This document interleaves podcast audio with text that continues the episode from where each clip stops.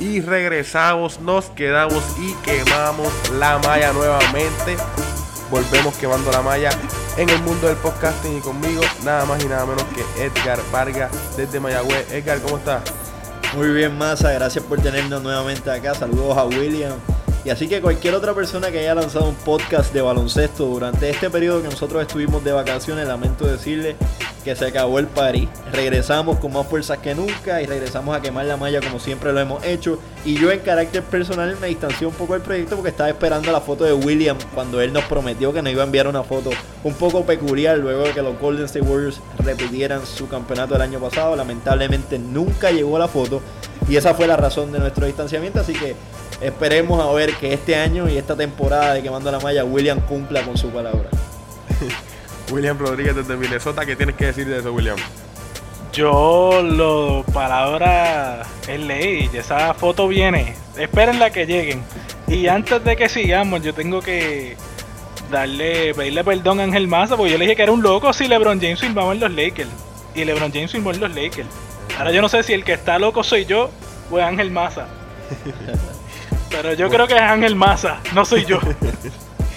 bueno, hoy les traemos varios temas como cuál es el glass ceiling de los Lakers, una nueva era en San Antonio, Golden State podrá hacer el tripit que no se hace de los Lakers de Shaquille y Kobe, quién se quedará con la conferencia del este después de la salida de LeBron James y unas predicciones extra tempranas para esta próxima temporada de la NBA. Vamos a comenzar con el tema que todo el mundo está hablando y es de LeBron James, como dice William, arriba a los Lakers. ¿Qué tú piensas sobre esta movida? ¿Piensas que es la más inteligente para él, para su carrera? ¿Y cuál es el glass ceiling que tú le pones a los Lakers en estos momentos? William. Bueno, yo entiendo por qué él hizo la movida. Él se va a los Lakers porque ahora él no tiene la presión de ganar nada. Él, la gente podrá decir que tiene que dar un campeonato para que los Lakers lo quieran.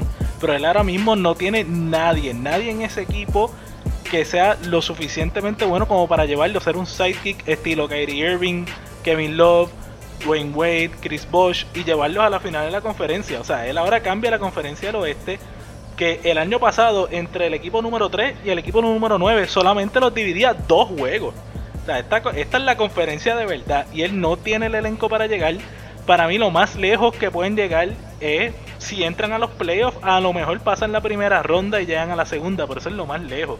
Hay gente por ahí como Steven Smith diciendo que ellos van para las finales de la conferencia. Ellos no van a llegar a las finales de la conferencia. Houston o los mismos Golden State Warriors lo van a eliminar. Y realmente con este roster yo creo que a mitad de temporada van a cambiar un montón de gente y van a tener un montón de problemas de química. Edgar, ¿qué crees de eso? Pues fíjate, es, bien peculiar todo lo que está ocurriendo y lo que ocurrió en la pasada agencia libre de la NBA si tú vienes a ver, yo creo que este es, el reto más grande que tiene LeBron James dentro de su carrera. Y realmente no sé si él tenga las ganas y tenga el deseo de afrontarlo de la manera que él hubiese hecho en los pasados años. LeBron James ya no es el chamaco, ya no es el chamaco con hambre de Akron, Ohio que tiene que probarle a todo el mundo. Ya él probó todo lo que tiene que probar en la NBA e inclusive logró lo que tanto él deseaba, que era traerle ese primer campeonato a su ciudad natal en Cleveland cuando lo logró hace dos temporadas con, los Cavaliers.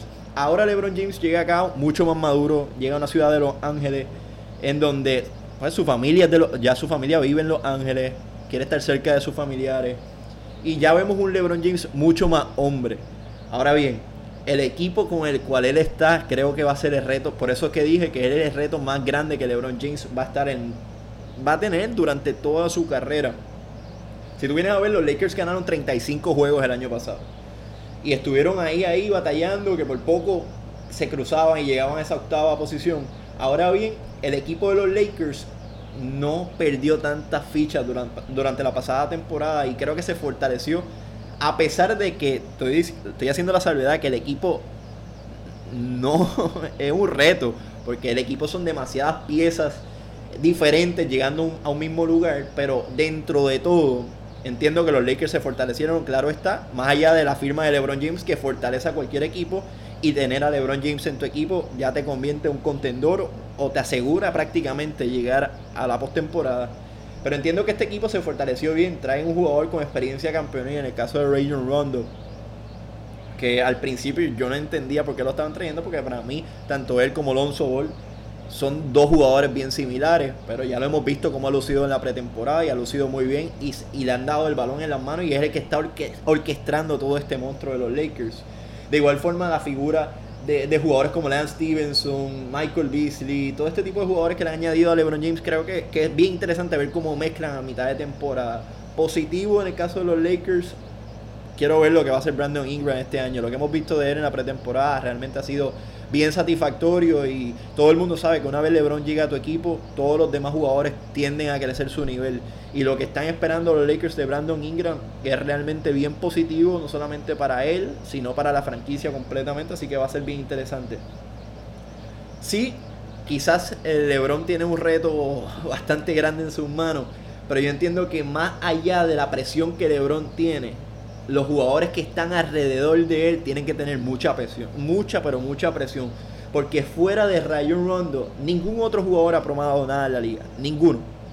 Eh, ya, eh. ya, ya, veo, Magui ha sido el me reír de la liga, eh, Michael Beasley ha sido tildado loco múltiples ocasiones, inclusive se fue a la NBA y, y regresó al NBA y regresó ahora al NBA. Así que son muchos jugadores que tienen que tener mucha presión porque no solamente tienen el estrés de jugar con LeBron, sino que también tienen el estrés de jugar para una franquicia con tanto historial como lo que son los Lakers. Así que va a ser bien interesante cómo se torna todo esto eh, y cómo y cómo se va a agrupar. Dudo mucho que este sea el roster que, que acabe a mitad en esta temporada. De seguro muchos, muchos jugadores va a ser cortado y van a terminar los Lakers y, eso te lo garantizo. Pronostico que va a ocurrir algo como lo que ocurrió con Cleveland el año pasado, que jugadores a mitad de temporada llegaron al equipo y fue un equipo prácticamente nuevo lo que tuvo LeBron a mitad de temporada. Veo venir algo así. Eh, pero mientras tanto veremos a ver cómo, cómo se dan las casos. William, ¿cuánto peso? Además sabemos que este, esta movida de LeBron a los Lakers tuvo que ver también con lo que es la marca de LeBron, pero ¿cuánto peso tiene? El que LeBron, si gana con una tercera franquicia un campeonato, puedan poner su legado como el mejor de todos los tiempos. Y más en una ciudad tan prestigiosa como lo es Los Ángeles. Bueno, es un debate que. O es un argumento que es bastante fuerte. O sea, ganar sería su cuarto campeonato con una franquicia como lo es los Lakers, que es la franquicia más importante de la NBA. Posiblemente con Boston. Pero para mí no lo pone tan cerca como la gente piensa, la mayoría de la gente piensa. Para mí la, los, lo que ha hecho LeBron James en la NBA sí es digno de admirar.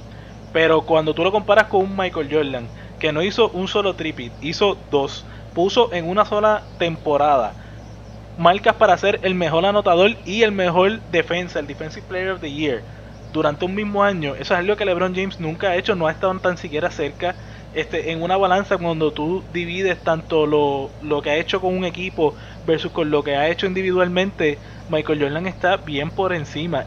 Y no tan solo Michael Jordan, hablemos de Bill Russell, hablemos del mismo Karim Abdul-Jabbar, hay muchos jugadores que tanto individualmente como en, términos de equipo han hecho mucho más que LeBron y para mí no, no hay mucho argumento. Michael Jordan todavía es el favorito a ser el mejor de todos los tiempos, aunque Scottie Pippen diga lo contrario. Pero LeBron se pone un paso más cerca. Ya definitivamente no hay duda si es LeBron o Kobe el segundo.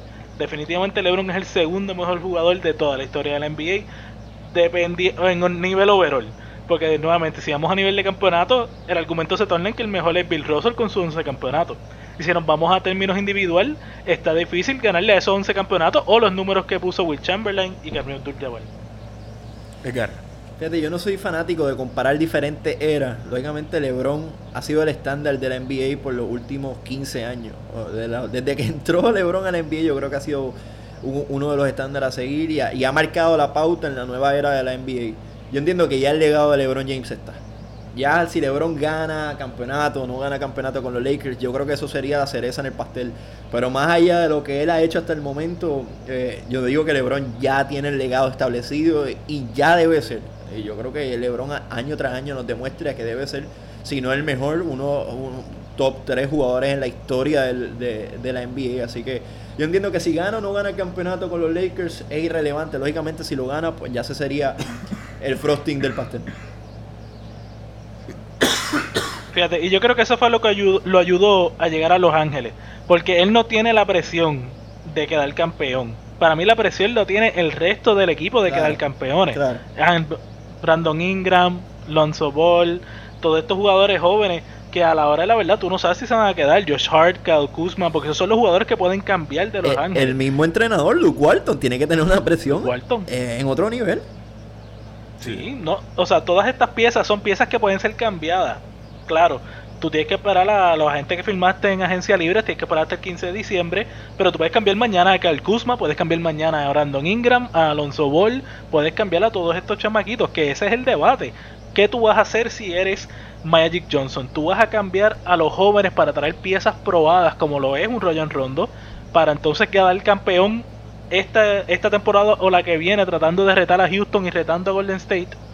O esta temporada del demuestras qué es lo que tienes con estos jóvenes, botas a los viejitos tan pronto se acaba la temporada, porque Rondo, Beasley, eh, Javel McGee, todo el mundo tiene un contrato solamente de un año y tratas de traer a alguien para la agencia libre pensando en cuando se caiga los Golden State Warriors, si es que se caen pronto. A mí, en lo, a, mí en lo, personal me preocupaba durante, lógicamente, mientras se iban dando a conocer los fichajes que habían hecho los Lakers, a mí me preocupaba mucho que mucho de lo que ellos llamaban su futuro firmaron jugadores en la misma posición. Lonzo Ball traen a Ray Ron. Kyle Kuzma, que lució espectacular el año pasado, te traes a un LeBron James que ya te va a jugar la 4.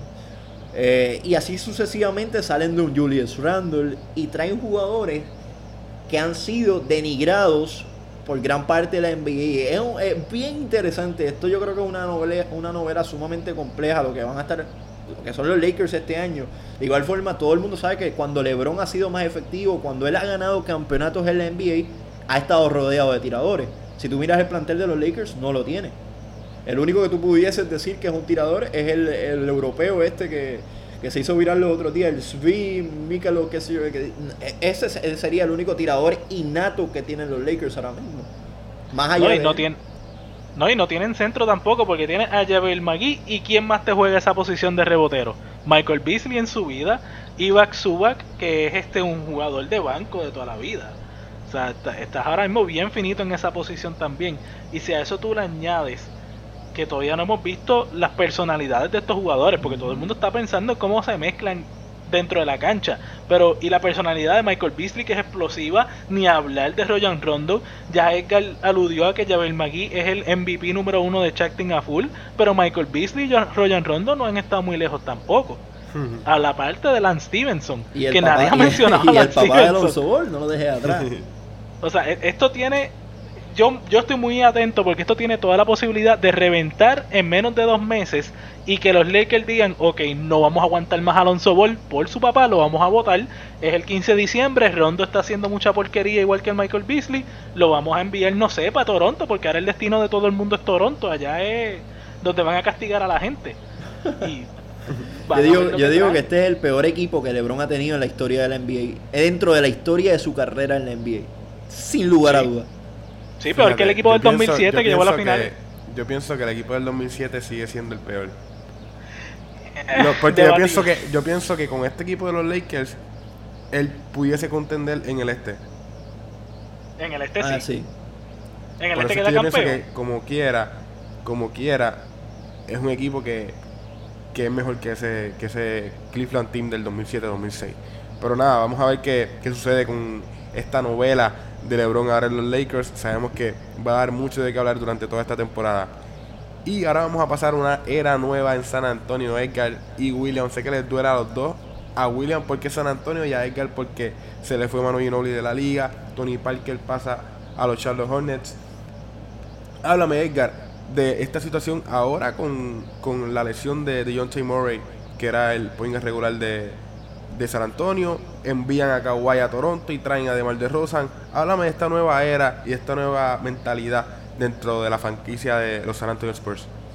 Sí, no, eh, ha sido triste, ha sido doloroso para, muchos de los fanáticos. Yo creo que más allá del fanático de los Spurs, para el fanático de básquetbol, ver, retirar, ver retirarse a un Manu Ginobili, quien no solamente fue una gloria dentro de la NBA, sino que fue una gloria a nivel internacional con, con, la generación dorada argentina, sino que de igual forma fue una gloria en la Euroliga y en cualquier nivel de básquetbol que ha tenido la oportunidad de jugar.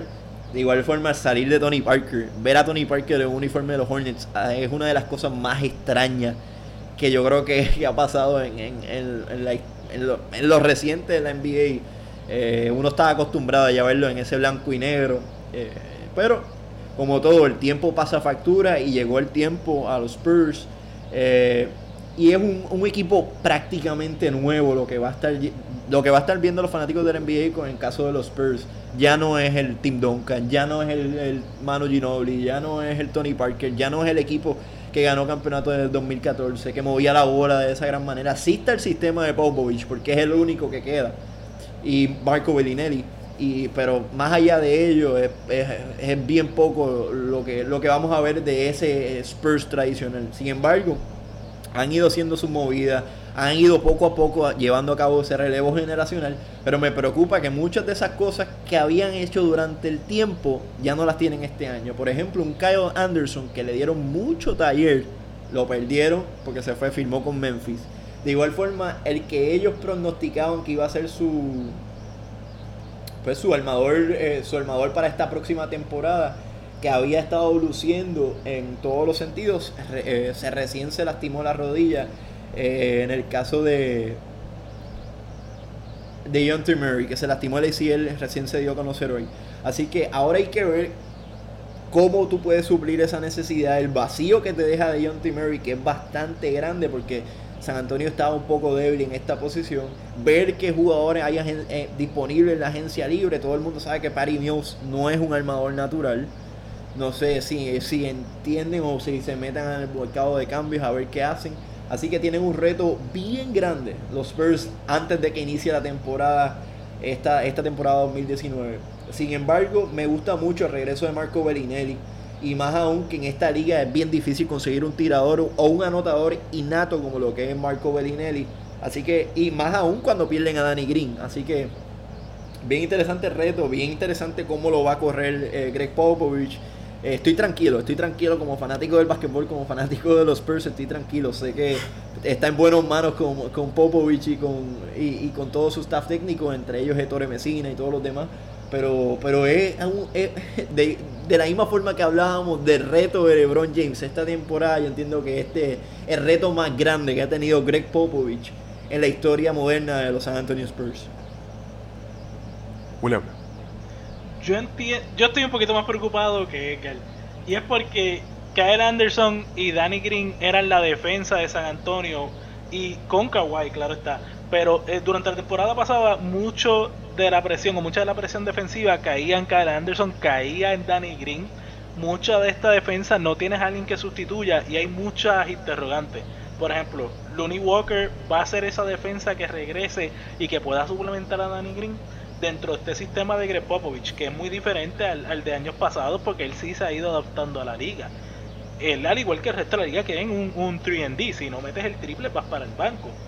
Y yo veo muy poco tirador en este equipo, porque sí traes a Marco Bellinelli, pero nuevamente estás dividiendo lo que hacía Danny Green, que era defender y meter el triple, en Marco Bellinelli, que no defiende, y en Lonnie Walker, que no sabemos si puede meter el triple consistentemente un jugador como Brin Forbes que regresa tampoco es consistente en el área defensiva y ofensiva. Así que para mí hay, demasiadas interrogantes. DeMar DeRozan no es un Kawhi Leonard.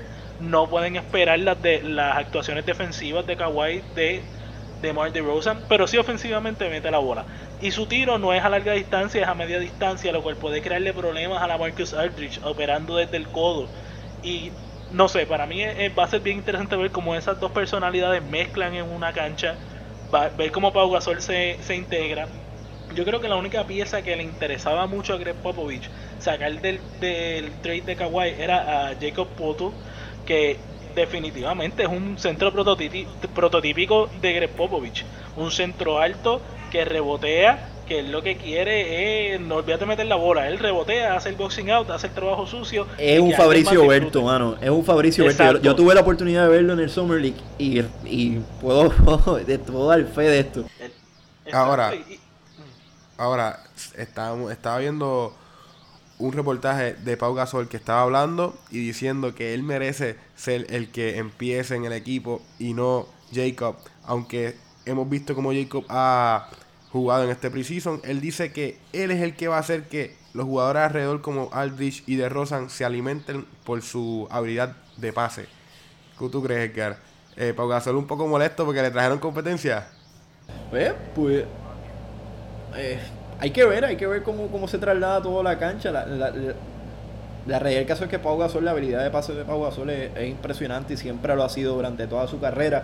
Hay que ver cuán efectivo y cuánto impacto tenga Pau Gasol en esta etapa de su carrera en específico. Pero sin lugar a dudas yo entiendo que es un referente y el año pasado una de las incógnitas que nos habíamos planteado a principio de la temporada era cómo iba a encajar la figura de Pau Gasol con los Spurs y lo vimos que encajó muy bien, así que hay que ver. De igual forma es un buen prospecto el traer a un Jacob eh, desde allá de Toronto, yo creo que, que es, un, es, un, buen fichaje. Si, si lo traen del banco eh, no, no se puede molestar tampoco, este chamaco va a estar detrás de la figura de Pau Gasol que ha hecho una que ha tenido una gran carrera en la NBA, así que que se empape como esponja y trate de sacarle lo mejor posible. Ahora una palabra, William y Edgar este es el me, este es el reto mayor de Greg Popovich en su carrera, ¿sí o no? No. definitivo. Okay. No. William, ya, ya que, ya que hubo una, una hubo diferencias, William, ¿por qué tú dices que no? Porque cuando tú tienes una franquicia con David Robinson, donde te escocotaste en los 90, lo, tú tenías que descifrar qué tú ibas a hacer con el number one pick y cómo ibas a cambiar esta franquicia a 180. Y por eso es que el milagro que es hoy día y reveramos como Tim Duncan es el mejor regalo que ha tenido San Antonio en la historia. Pero viene en el peor momento. O sea, Greg Popovich estaba a un losing streak de que lo votaran de San Antonio. Él no iba a ser el dirigente ya de San Antonio después de ser el gerente general porque tuvo un dolor de cabeza tratando de poner talento alrededor de David Robinson. Ahora no, ahora él tiene talento de más porque, o sea, no nos podemos olvidar, la Marcus Aldrich es todavía un All-Star, de de Rosen es un All-Star, Pau Gasol puede estar viejo, pero él todavía puede meter su boleto y puede tener su buen juego. Está Rudy Gay. Y pues están las interrogantes que si sale todo positivo, San Antonio se puede mantener como un, un equipo top 4, top 5 en la liga, en el oeste, perdón. Edgar, ¿por qué tú dices que puede ser el mayor reto de su carrera? todo el mundo que sabe cómo es que se bate el cobre en los Antonio Spurs sabe que las relaciones son bien importantes dentro de toda la área. Tanto entrenador con jugadores, jugadores con staff, jugadores con cuerpo administrativo, jugadores con todo. Y los Spurs tenían una relación bien, bien importante con estos estándares dentro de su cultura, lo que era Tim Duncan, lo que era Manu Ginobili, lo que era Tony Parker y ellos dictaban la pauta de cómo iban a correr los Spurs. Al nivel de que Mano a sus 40 años el año pasado tuvo minutos significativos. Así que el no tener a estos jugadores y tener que empezar de cero y tener que buscar quién va a ser esa figura. Muchos dicen que puede ser la Marcus Aldridge. Yo entiendo que pudiese ser él. ¿Quién va a ser el. ¿Entiende? Eh, crear una cultura de, cero. Porque más allá de lo que los coaches traigan a su equipo, lo que los mismos jugadores traigan al tabloncillo es, otra cultura totalmente diferente. Así que hay que ver. Eh, eh, yo entiendo que es el reto más grande que, van a tener, que, ha tenido Greg Popovich, más allá de, lo que pudo haber pasado en el pasado, sino lo que significaron estos jugadores que ya no están en el equipo y que ahora tiene que buscar quiénes van a ser sus sustitutos. Yo pienso también como tú, Edgar, que es el reto mayor en la carrera de Greg Popovich porque el juego ha cambiado demasiado y este equipo puede ser un equipo que en el 2012-2011 pudiese contender por la forma en el que está hecho, pero como tú dices, William, un Demar de Rosan que te mete mucho la bola a media distancia, eso ya no se está usando en la liga. La liga ahora es una liga tres puntistas y en el equipo hace falta eso y no tan solo eso, como tú dices, William, estaba David Robinson, pero tenía un number one pick. A Greg Popovich no le va a tocar un number one pick en buen tiempo. Y Tienes a David Robinson, un jugador que es un Hall of Famer. Ahora tiene a jugadores que pueden ser Hall of Famer como Park Gasol, que va a ser Hall of Famer, pero ya está en su última. Que no tiene eso, ese jugador clave que tú puedas poner todo alrededor, porque la Marcus Aldrich ha demostrado que cuando le dan mucho, se lesiona y no ha jugado al nivel que debería jugar. Solamente lo hizo en Portland y dejó de hacerlo desde hace 5 a 6 años. Se va a Kawhi, ahora no tiene esa pieza clave. Tenía un jugador prospecto como Deontay Murray se te lesiona y va a estar fuera toda la temporada. son muchos factores que le están pasando a la vez a Greg Popovich y pienso por eso que es el mayor reto. William. Bueno, eh, sí y no, como te digo. Lo de la lesión de Deontay Murray se parece mucho a la lesión que Tony Parker tuvo al principio de, su carrera. Y mira lo que terminó siendo Tony Parker. Eh, sí, estoy de acuerdo. O sea, DeMar DeRozan y la Marcos Aldridge viven demasiado del tiro a media distancia y va a ser incómodo que ellos jueguen. Eh, Pau Gasol para mí también le va a hacer la vida incómoda, aunque él sí tiene buenos pases y buenas manos. Eh, se le va a hacer bien difícil coexistir con la Marcus Aldridge en la cancha en términos defensivos porque ninguno de los dos es reconocido por ser jugadores defensivos. Ahora, imagínate que el Walker se convierta en el próximo Kawhi Leonard, porque nadie sabía que Kawhi iba a ser Kawhi. Él fue el pick número 15 y, y, o sea, Indiana lo cambió por George Hill. No lo cambiaron por Tim Duncan, ni por Manu, ni por nadie probado. Lo cambiaron por George Hill. Y terminó siendo Kawhi. Si Lonnie Walker termina siendo por lo menos la mitad, por lo menos que sustituya a Danny Green. Que Marco Bellinelli vuelva a tener tremenda temporada, como la que tuvo cuando quedaron campeones. Yo entiendo que de cualquier manera pueden tener una buena temporada. Y hay que ver cuando DeJounte regrese, cómo él regresa y cómo él se acopla. O sea, yo entiendo que, que hay un futuro en San Antonio, hay un núcleo que puede que, que exista entre DeJounte, Lonnie Walker, Davis, Bertan, el mismo Jacob Purtle puede ser que, que sea parte de ese núcleo. Pero hay, hay, que ver, hay que ver qué es lo que sucede durante esta temporada, como con muchos equipos, hay muchos equipos que tienen muchas interrogativas esta temporada y hay que ver qué es lo que sucede, qué nace. Y hablando de interrogativas, Golden State para el tripit, ¿será Golden State la primera dinastía de tres campeonatos corridos desde Los Ángeles Lakers de Chuck y Kobe. William, ¿crees que eso pasará este año? Yo entiendo que sí, ya me voy a resignar porque San Antonio San Antonio cambió a Kawhi, ese era mi equipo a tumbarlo. Este, claro, no, no nada es dado. Houston el año pasado y está el argumento de que si Chris Paul no se lastima el hamstring, estuviéramos hablando del primer campeonato de Houston en, los años 2000. Y yo entiendo que, Golden State son los favoritos. Eh, la firma de Marcus Cousins para mí es una falta de respeto al sistema que tenemos ahora mismo de agencia libre. Y yo entiendo que es una falta de respeto a la liga. O sea, esta cultura de que voy a jugar con mis panas para jugar con mis panas porque no tengo el corazón. Pongan la palabra que ustedes quieran y sustituyen corazón. Para ganar yo solo o para ganar yo con un equipo que yo sea el alma principal pues yo entiendo que está destruyendo la liga, pero a la misma vez crea estos super equipos que ahora mismo realmente, con las bajas que hubieron en Houston, de que no hay defensa ahora, y tienen a Carmelo, que Carmelo es una liabilidad, como sabemos todos los fanáticos de Oklahoma City. Eh, yo entiendo que sí, que el oeste es de, lo, es de Golden State y en el este a lo mejor, nuevamente otra interrogante, dependiendo cómo todo cuaje en Boston, puede ser que sea una barría. Venga. No, yo estoy totalmente de acuerdo con William. Eh, el que no tenga Golden State ganando campeonato ni esta temporada, ni la próxima, ni la próxima, yo creo que no sabe de básquetbol. Eh, lo que ellos hicieron en agencia, eh. lo que ellos hicieron en agencia libre realmente espectacular. Hicieron tres grandes fichajes.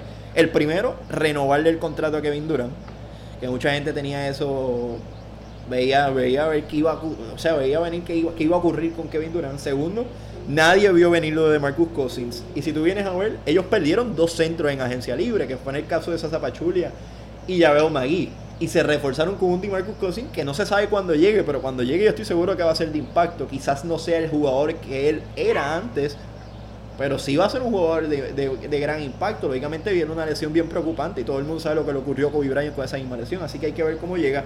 Pero así llegue en un 70% va a ser de gran ayuda para los Golden State Warriors. De igual forma, Jonas Jebreco, yo creo que este jugador ha sido bien underrated durante toda su carrera en NBA, un jugador que sabe defender, que sabe hacer el trabajo sucio, que sabe anotar el triple. Y el tenerlo ahí yo creo que va a ser bien interesante. Y más aún cuando se le fue un hombre y Caspi a ellos en, la pasada agencia libre. Así que yo creo que yo creo que este jugador pudiese llenar de sus zapatos. Y vamos a ver, yo creo que yo no veo a nadie ahora mismo al nivel de los Golden State Warriors. Yo veía un Houston mucho más sólido el año pasado que lo que es este año. Así que vamos a ver. Sí, de acuerdo. de acuerdo. al, perder, al perder a tantos jugadores que defiende ahora y traer a Carmelo Anthony, que nuevamente es una liabilidad. O sea, cuando Carmelo Anthony entre a cancha, todas las jugadas van a correr por Carmelo. Eso fue lo que hizo Utah que destruyó a OKC todas las jugadas corren por Carmelo y vamos a correr un pick and roll y vamos a hacerlo switchar y vamos a ponerlo en 3 y 2 que de repente termine ganando a Stephen guardiando a, Durant o a Stephen Curry o a Clay Thompson. Y la baja de Trevor Ariza, mano. Y la baja, eso es lo más que le duele. Lo más que le duele. también que defendía mucho. También. Y Brian Anderson que le abría la cancha espectacular y caía como anillo al dedo en el sistema de Mike D'Antoni. Y a mí me encantaría decir que él está mal, que él tiene que, darle este campeonato a Golden State, pero en los próximos años no. Pero tienes razón nuevamente, porque de la manera en que jugaron con los salarios y Kevin Durant sigue jugando con, los con el salario de él, tú vas a tener un problema que en otros equipos firmen tanto talento por tan poco dinero. No, que si Boston tiene tremendo equipo, Boston tiene tremendo equipo, pero Boston tiene tremendo problema económico. Porque ellos, si firman a Kyrie Irving esta eh, cuando se acabe la temporada a un Supermax o a un Max Contract, ya tendrían a Gordon Hayward con un Max, Kyrie Irving con un Max o un Supermax, al Horford. Y eso ya ahí se te fue completamente el cap. Tendrías que entonces coger, meterte en el Luxury Cap para firmar. Ah, y ya firmaste una extensión a Terry Rozier y a Marcus Smart. Tienes que dejar ir a Jalen Brown o a Channing Tatum. Ya perdí, o sea, ya ese juego se perdió. Ahora, hablando, hablando de Boston, ¿quién se va a quedar con esa conferencia del este después de la salida de LeBron de los Cleveland Cavaliers? Edgar. Boston. Yo creo que, lógicamente, Toronto. Yo, es Toronto-Boston. Me, interesaría ver. A mí, a mí, en lo personal me gustaría que fuese Boston. Pero hay que ver cómo se van uniendo todas estas fichas nuevamente. Yo tengo Boston, pero hay que ver de igual forma. Creo que Toronto pudiese ser ese. Eh, si viene un Kawhi inspirado, si viene un Kawhi eh, saludable, si viene un Kawhi con ganas de jugar basquetbol, yo creo que pudiese ser fundamental en ese resurgir que tanto estaba buscando Toronto, que llevaba muchos años estancado en el mismo sitio y todas las temporadas corrían de igual forma. Excelente temporada regular, mala postemporada.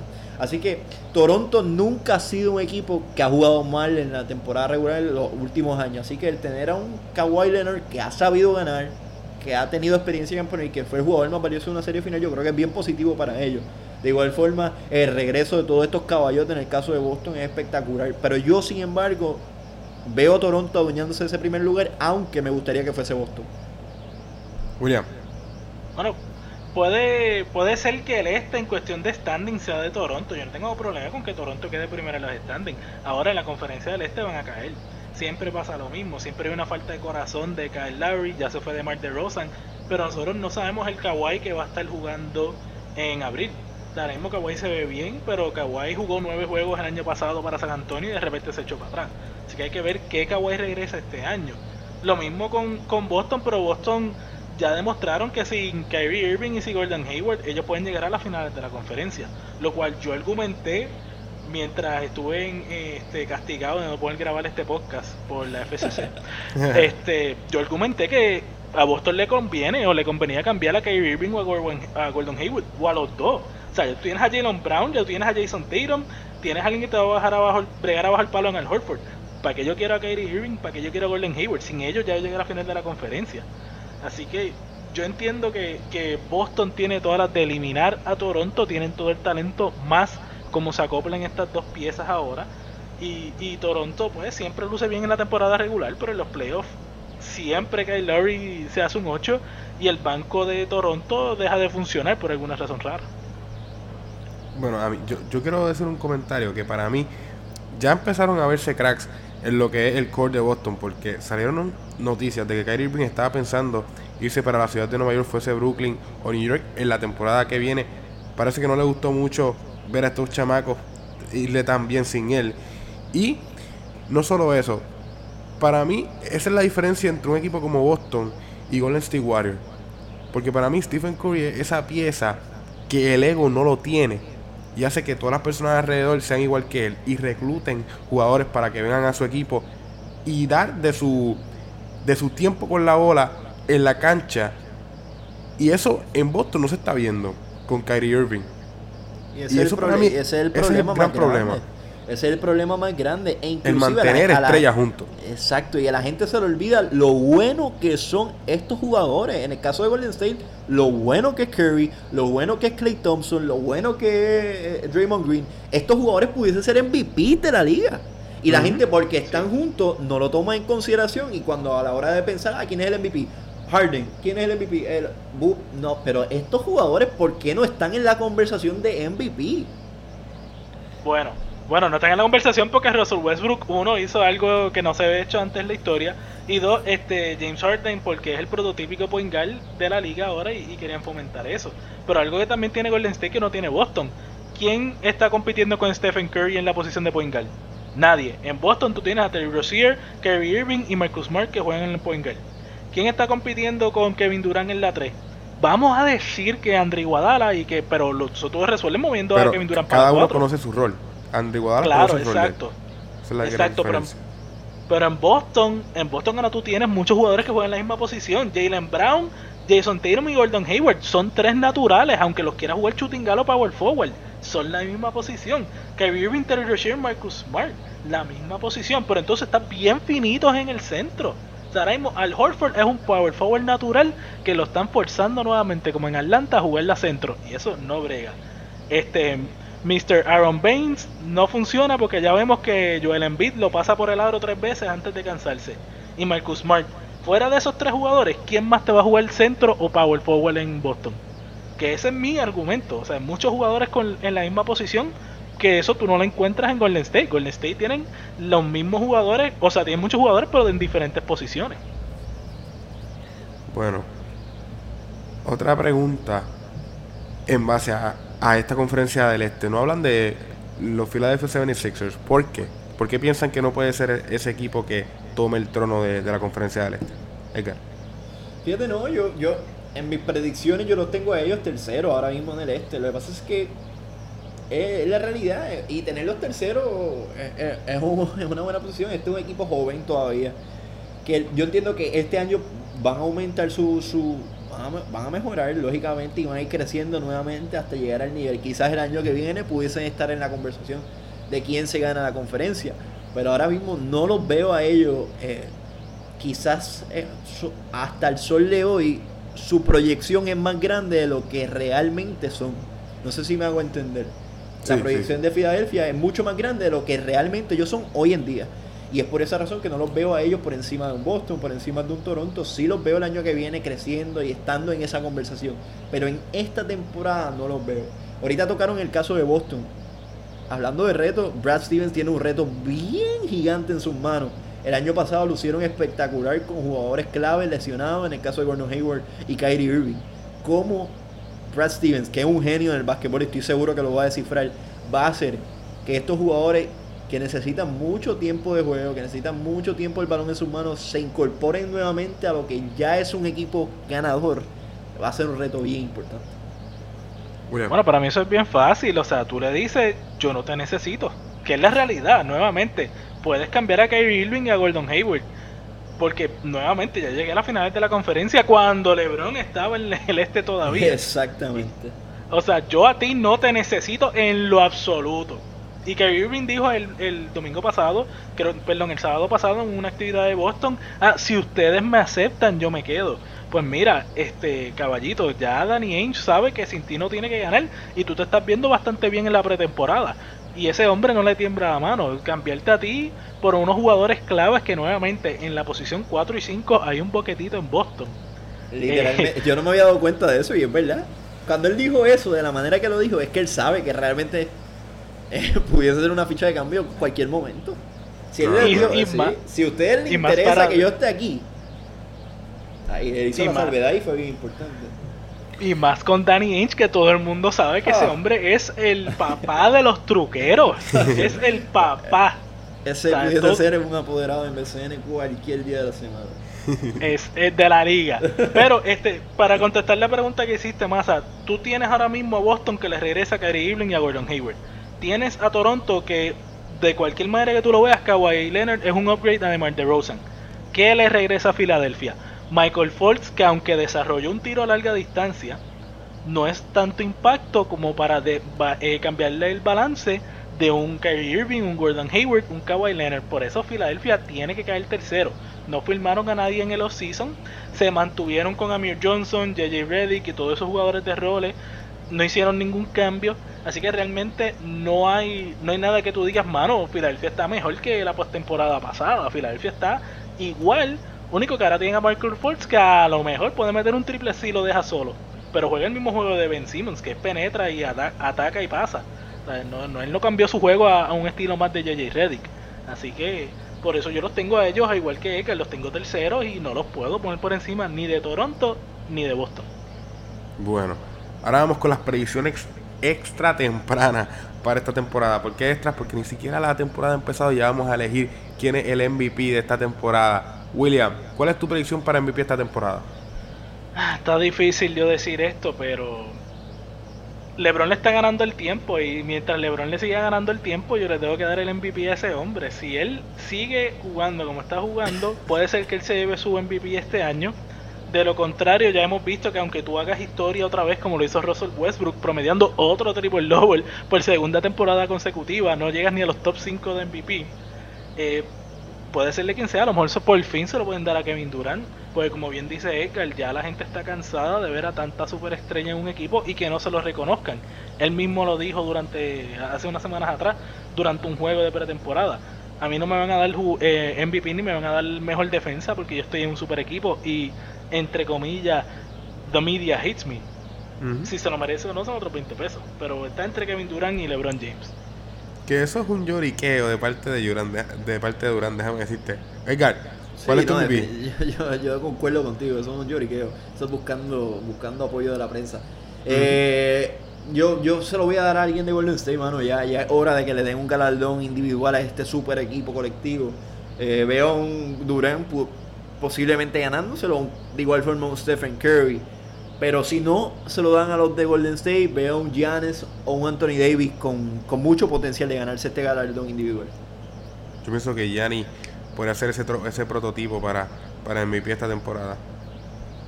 Y ese es otro, ese otro equipito que no, no, lo tocamos en, en, y se fue la conferencia este. inmensamente. Bueno, ahora, para ¿cuál va a ser el equipo que va a tener el mejor récord al final de esta temporada, William? Yo entiendo que los Golden State Warriors van a volver a tener el mejor equipo con, la con el mejor récord este año. Que Houston les haya ganado el año pasado les dolió. Nuevamente Houston volvió a caer y aunque la conferencia del oeste está fuerte, es una conferencia que se ha debilitado un poco. Y yo entiendo que ahora más que nunca Golden State tiene todas las de ganar y todas las de ganar todos los juegos que ellos jueguen. Pueden hasta tratar de romper el récord de ese de 73 y 9. Y yo entiendo que, debe de ser por bastante los Golden State Warriors. Edgar. No, yo estoy de acuerdo. Yo entiendo que Golden State va a terminar con el mejor récord. Sin lugar a duda, en el caso del este, de, en el caso del este veo un Boston eh, haciendo el empuje, de igual forma un Toronto, pero bueno, Toronto lo veo con mejor récord ya por el historial que tienen dentro de lo que es fase regular, pero en términos de la liga completa, Golden State eh, va a tener el mejor récord este año. Yo pienso que el mejor récord de la liga este año lo va a tener los Boston Celtics. Porque le, Golden State Warriors ya han estado hablando en estas últimas semanas de lo que es el descanso. Y lo que es el descanso dentro de la temporada para no jugar algunos juegos, ya sea Durán, ya sea Curry. Y el, ellos saber cuál es el pace que ellos deben tener durante la temporada regular para que entonces puedan apretar en la postemporada. Porque ya han jugado, como sabemos, tres finales corridas que han jugado desde octubre hasta junio. Y pues por esos descansos pienso que Boston, al ser un equipo más joven, pues puede ser que sea un equipo que esté a 100 millas por hora durante toda la temporada regular. Así que veremos qué pasa esta temporada. Y vamos a ver, ¿qué coach está en la silla caliente y puede ser despedido? ¿Qué coach piensan que va a ser despedido esta temporada? William. Y ¿qué coach no está en la silla caliente? Empezando por aquí, por mi equipo de Minnesota. Yo, Thibodeau, Thibodeau trató de coger los Infinity Bulls y tratar de hacer los Timber Bulls aquí en, Minnesota y eso le salió caro. le salió caro cambiar por, por filmar a Derrick Rose, traer a Tash Gibson, tratar de, crear sus su Bulls aquí con mejores piezas. Eh, yo entiendo que él está en la silla extra mega caliente. Yo entiendo que, que Scott Brooks en Washington también. Scott Brooks dijo que, que Washington iba a cambiar de cultura y que iba a mejorar y no han hecho eso. Yo entiendo que ya, ya se está viendo difícil y obviamente el usurpador Tai, tai Lu en Cleveland está definitivamente en la silla caliente. Yo entiendo que ya se le fue LeBron, ya no hay nadie que lo proteja, ya se va a ver que él no es el dirigente que todo el mundo piensa que él es, contrario a lo que fue Eric Spolstra. Eric Spolstra sí demostró que en Miami sigue siendo tremendamente yo argumentaría que entre Eric Spoelstra y Brad Stevens son los mejores dos dirigentes en el este. Y yo creo que ya esos tres están en la silla caliente. Los demás equipos, bueno, fuera de, los Lakers. Tenemos a Luke Walton que también está en la silla caliente, pero ya yo creo que el resto de los equipos están, están safe. Sí, yo creo que, que Tyron Luke es el más es el más que hay que echarle un vistazo, como dijo William, ya no está LeBron James. Ahora hay que ver si realmente sabe él, sabe dirigir un equipo, un equipo que no es malo, porque el equipo de, de, Cleveland no es malo, pero no es lo que era antes. Así que hay que ver cómo, cómo lo lleva todo, si lo logra tener todos en la misma página que todavía tienen un All-Star en el caso de Kevin Love con ellos, así que hay que ver cómo los va llevando. De igual forma entiendo que Luke Walton es otro coach que hay que echarle un vistazo, hay que ver cómo brega con todo el drama de LeBron James, que LeBron James todo el mundo sabe que no es fácil dirigirlo, así que hay que ver cómo, cómo lidia con todo esto y si logra la gerencia de los Lakers pues darle el chance y darle la oportunidad que tanto le dieron a Eric Spolstra, que tanto le dieron a Tyron Luke, a Luke Walton para mí el coach que está en la silla caliente es el coach de los Oklahoma City Thunder, Billy Donovan. Por el simple hecho de que la temporada pasada los Utah Jazz le hicieron la vida imposible en los playoffs y los eliminaron. Y ahora Paul George vuelve a firmar con tu equipo. Te dan otra oportunidad. Ahora Westbrook se te lesiona y ahora tienes que bregar con esa, esa incógnita de Westbrook. Pero cuando regrese, vuelves a tener a Paul George tienes que hacer algo, tienes que pasar de esa primera ronda. Si no pasa de la primera ronda, yo digo que Billy Donovan va para afuera del equipo. Estoy de acuerdo, pero yo voy a argumentar que ahora mismo Billy Donovan tiene mejor equipo de lo que tuvo el año pasado. Y ese cambio de Carmelo fue lo mejor que le pudo pasar ahora mismo. Ok, sí, tú trajiste a Dennis Schroeder que puede jugar sin el balón. O sea, él no es un point guard que necesita la bola y va a traer conflicto con Russell Westbrook. Puede defender, jugar fuera de la bola y te dio suficiente cap como para firmar a Nerles Noel, que en esta pretemporada está viéndose como tremendo centro defensivo. O sea que ahora Oklahoma tiene defensa, tiene dos personas abajo el palo que te van a hacer el trabajo sucio sin problema, en Steven Adams y en Nerles Noel.